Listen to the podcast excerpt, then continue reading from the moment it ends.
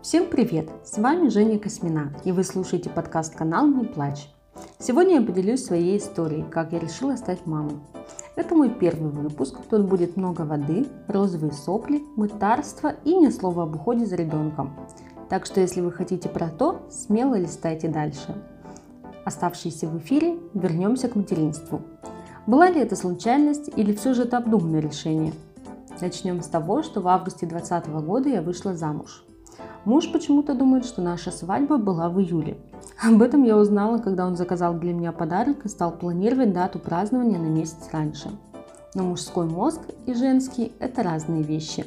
Об этом мы тоже, возможно, когда-то поговорим. И вот, я вышла замуж. А что дальше? В книжках обычно этой ноте заканчивают и пишут «Жили они долго и счастливо и умерли в один день в богатстве и бедности, горе и радости». А что за этим долго и счастливо, неизвестно. Поэтому отбросим теорию книг в сторону и обратимся к опыту наших предков. А их опыт подсказывает, что после свадьбы каким-то неведомым способом, а все мы помним, что в СССР секса не было, сразу появляются дети. Иногда случается такое, что свадьбу играют уже с животиком, а иногда даже не с животиком, а с настоящим таким большим пузом. Иногда бывает, что этот животик не у невесты, а у жениха, как у римского сенатора. Но это связано с другим, с нервами. В общем, направление развития дальнейшей жизни определено. Надо кого-нибудь родить. Ответственные лица назначены, но как-то без конкретных сроков. Родные помогли это исправить. Каждый наш приезд и по телефону с периодичностью раз в 2-3 месяца родители навязчиво стали спрашивать, ну что, мы там планируете рожать? Мы внуков хотим.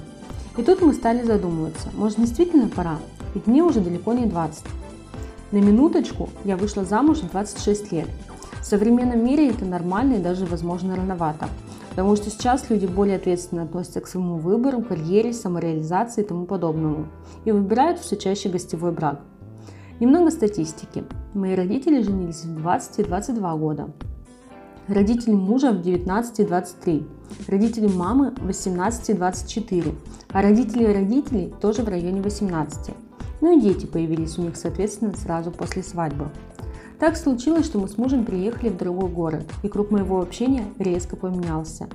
Моими подругами стали мамочки, которые тусили на детских площадках.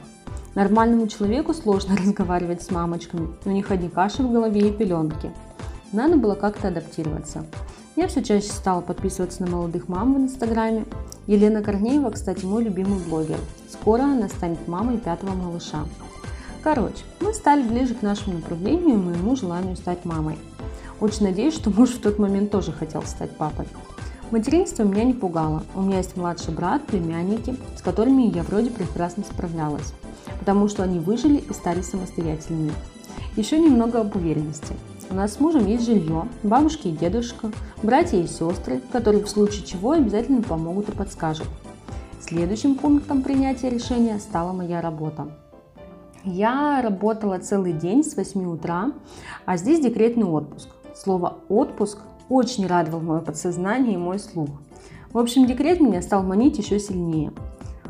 Как оказалось на практике, беременность – это не проект по работе. Сроки не поставишь, затраты не оценишь, выходной не определишь. Все это шутка. Все произошло само собой. Никто никуда не спешил. Беременность наступила к моим 28 годам. Раньше таких называли старородящие, а сейчас моими соседками в роддоме были 42-летние женщины. Четыре месяца назад я стала счастливой мамой. И теперь я тоже одна из тех женщин на детской площадке, кто дает советы, показывает фотографии своего ребенка и ходит с гулькой на голове. И да, теперь мне тоже нравится говорить о распашонках и пеленках. В общем, жизнь после «Жили долго и счастливо» существует. Слушайте с удовольствием мой подкаст и ждите следующие выпуски.